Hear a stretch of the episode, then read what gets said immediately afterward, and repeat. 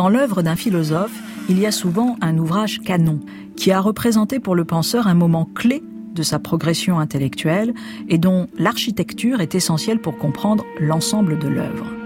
Et chez Jankélévitch, le traité des vertus est l'un d'entre eux. Paru en 1949, sa rédaction et sa réécriture auront enserré près de 15 ans de vie, et notamment la catastrophe morale et politique qu'est la Deuxième Guerre mondiale. 1940, l'Allemand triomphe et occupe le sol de la France.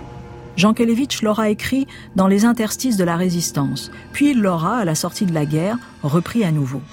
Pourtant, son traité des vertus, personne n'en veut, écrira Jean Kelevitch à son ami de toujours, Louis Bauduc, dans sa correspondance. Difficile de lui trouver un éditeur. D'ailleurs, des éditeurs, Jean Kelevitch en cherchera toute sa vie.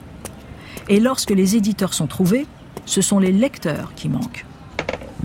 L'époque et moi, nous ne nous intéressons pas. Je travaille pour le XXIe siècle, aimait-il à répéter.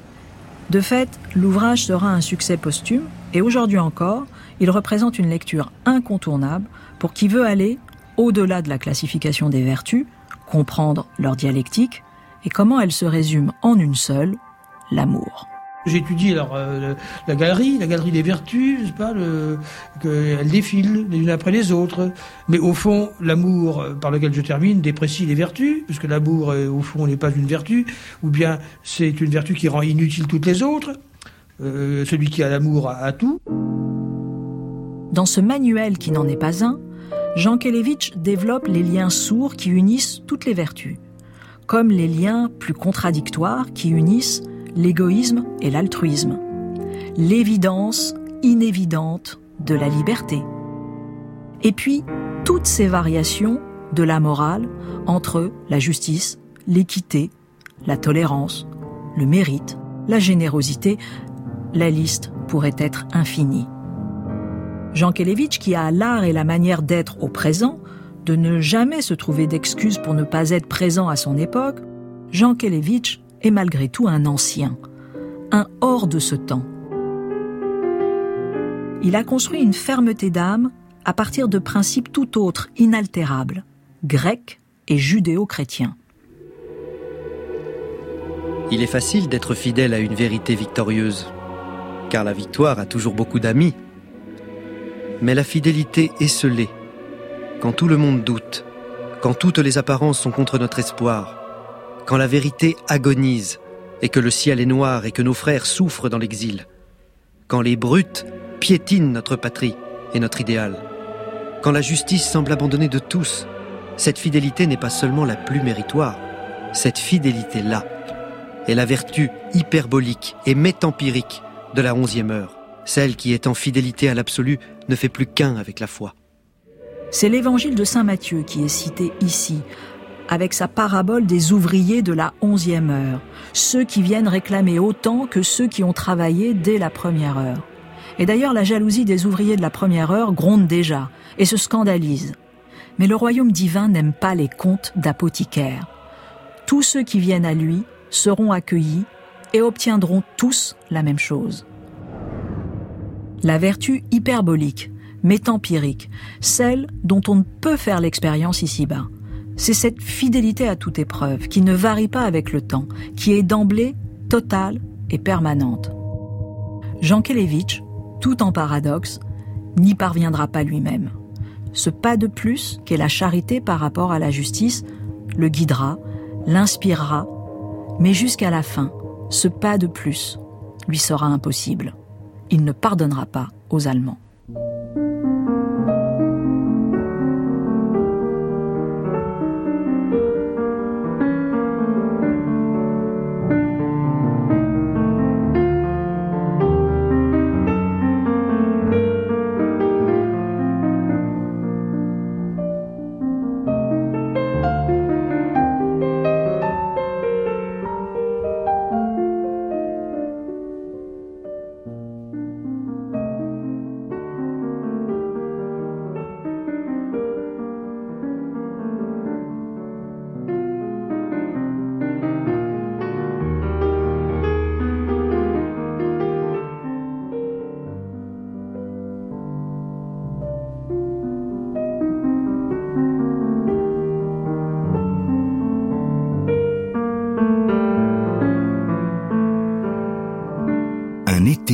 Jean Kelevitch.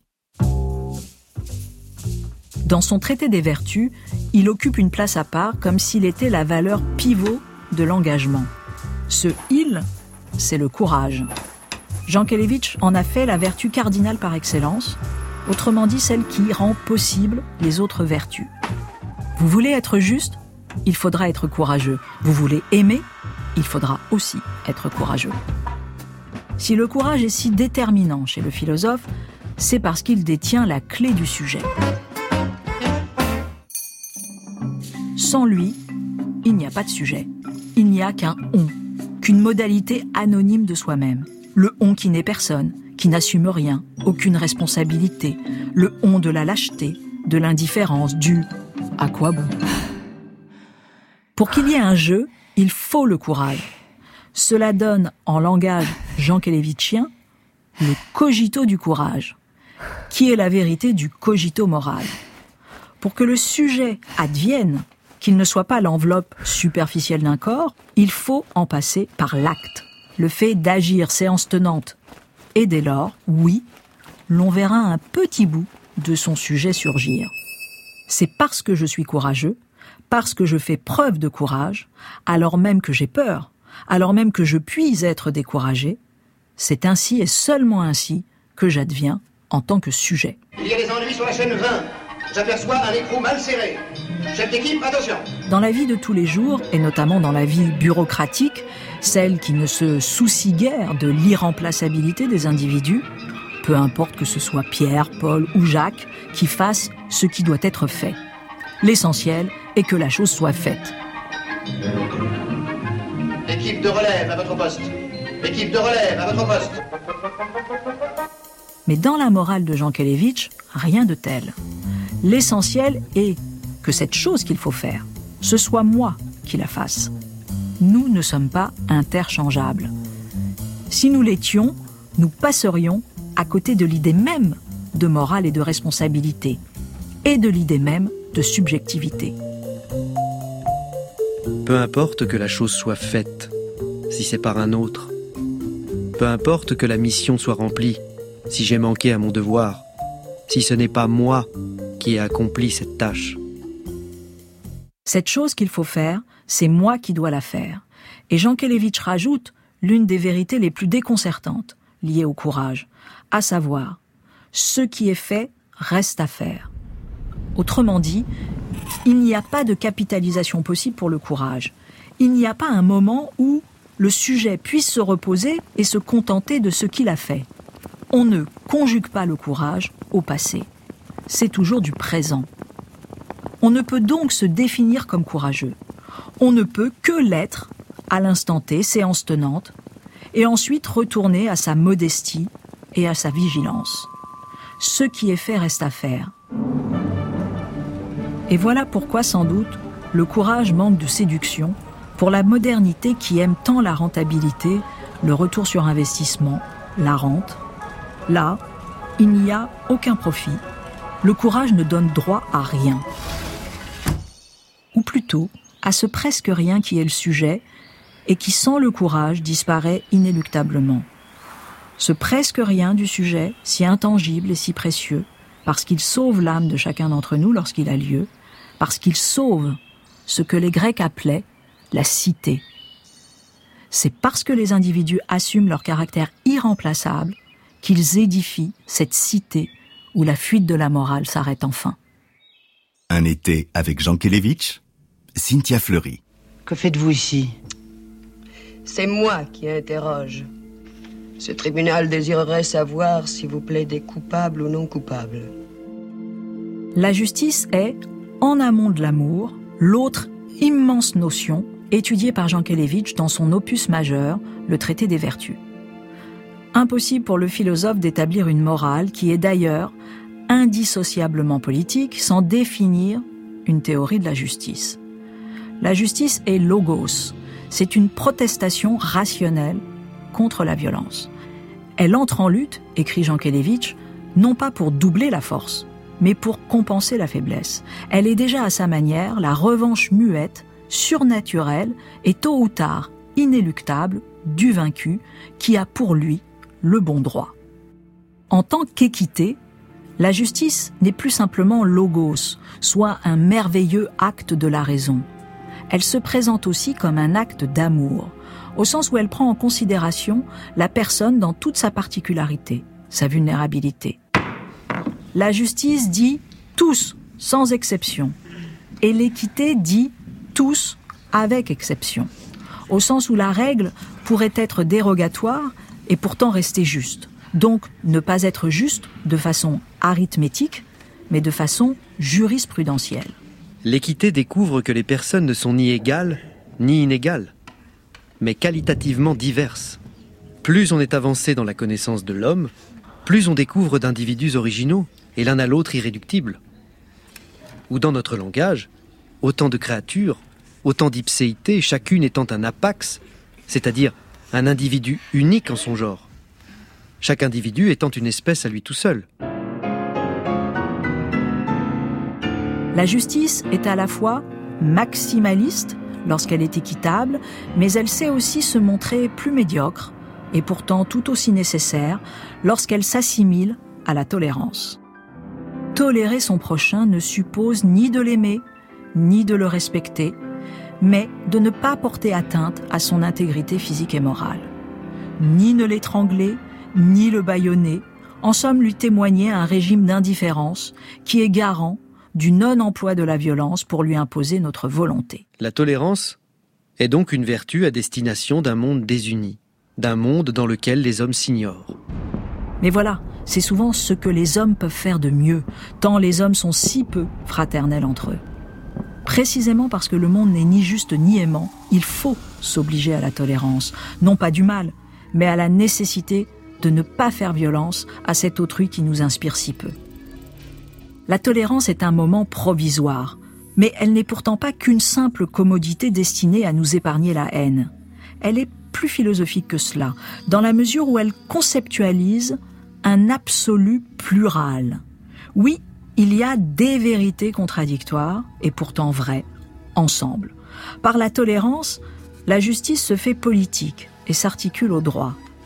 Être juste, c'est aussi n'être que juste comme un habit qui habille juste et fait, par suite, étriqué, chiche et mesquin.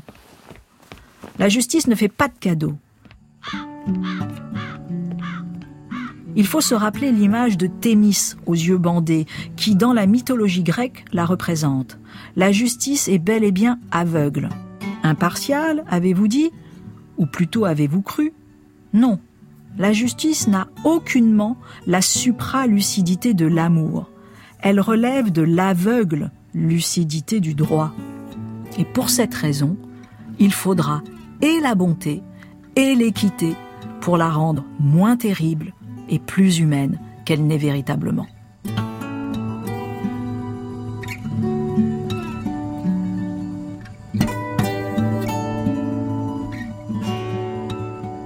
France Inter, un été avec Jean Kelevitch. Chez Jean Kelevitch, l'amour n'est pas seulement un sentiment. Il est l'autre nom de la morale, la vertu des vertus. Celle qui permet précisément aux dites vertus de ne pas se croire vertueuse, de ne pas sombrer dans la vanité, mais de rester aimante. Car à quoi bon une vertu qui nous pousserait à détester et soi et l'autre? Donc, tout traité des vertus est un traité de l'amour. Et ce qu'il y a de merveilleux dans l'amour, c'est que nul manuel n'est nécessaire. Ce qui serait d'ailleurs sans doute vrai de la morale, au sens où pour comprendre ce qu'est la morale, il faut agir, aller de l'avant. C'est pas un apprentissage, c'est une rencontre.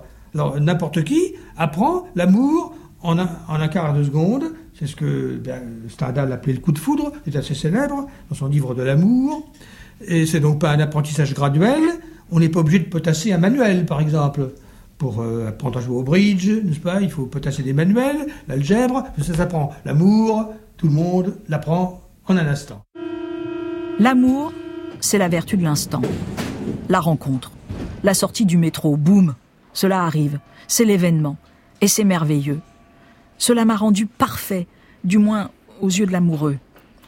L'amour, c'est la vertu aimante. La charité, diraient les chrétiens. Mais dans la vie ordinaire, l'amour connaît des hauts et des bas, il a ses intermittences, ses sécheresses. Il n'est pas un état. Il est de l'ordre de la transition, il se déverse. L'amour se rapporte à quelqu'un. Il ne relève pas de la perfection de l'être en tant que tel. Il naît de cette relation à l'autre, de cette conscience de l'altérité. Si l'amitié se fortifie dialectiquement, par des raisons, comme une conviction qui peu à peu s'enracine avec le temps, sous l'influence de l'habitude et de la réflexion, l'amour, lui, naît subitement, par une soudaine aspiration. L'amour commence par lui-même. Alors, l'amour est-il pur ou impur? S'il est la vertu des vertus, c'est qu'il est pur, nécessairement. Empiriquement, on, aime les autres toujours d'un amour impur, pour d'autres raisons que le fait que c'est eux. Et pourtant, ça ne nous est pas défendu de penser que cet amour limite existe. D'ailleurs, quand on prête à la Boétie, euh, Montaigne, parlant de la Boétie, son amitié avec la Boétie, euh, l'idée qu'il l'aimait parce que c'était lui, parce que c'était moi. Et quand un amant répond Pourquoi l'aimez-vous, cette femme?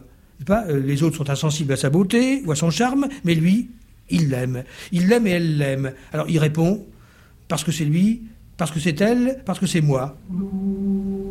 En fait, l'amour est pur précisément parce qu'il rencontre le réel et les hommes, parce qu'il se lie à autre chose que lui-même. Vous avez entendu Montaigne, pourquoi l'aimes-tu? Parce que c'était lui, parce que c'était moi. Vous avez entendu l'enfant, parce que... L'amour va tout droit, aimanté par l'autre, parce que c'est lui et pas un autre. On n'aime pas une femme pour sa beauté, cela n'a aucun sens. Quoi Aimer quelqu'un pour ses grains de beauté? Sincèrement, ce n'est pas de l'amour. À moins là encore de changer la définition de la beauté. De lui substituer celle de charme. Du je ne sais quoi et du presque rien. Et alors là, oui, il n'y a plus de doute. Il s'agit bien là de l'amour. Si claires que soient les raisons d'aimer, on n'aime jamais que dans la nuit du discours. Alors, taisons-nous et aimons. Mieux allons écouter de la musique ensemble. L is for the way you look at me. O is for the only one I see. V is very, very extraordinary.